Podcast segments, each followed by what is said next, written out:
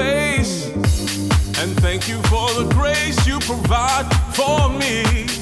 It's my rock, my security, and you're my refuge in a raging storm. I'm so glad to be reborn in your family. My soul can rest.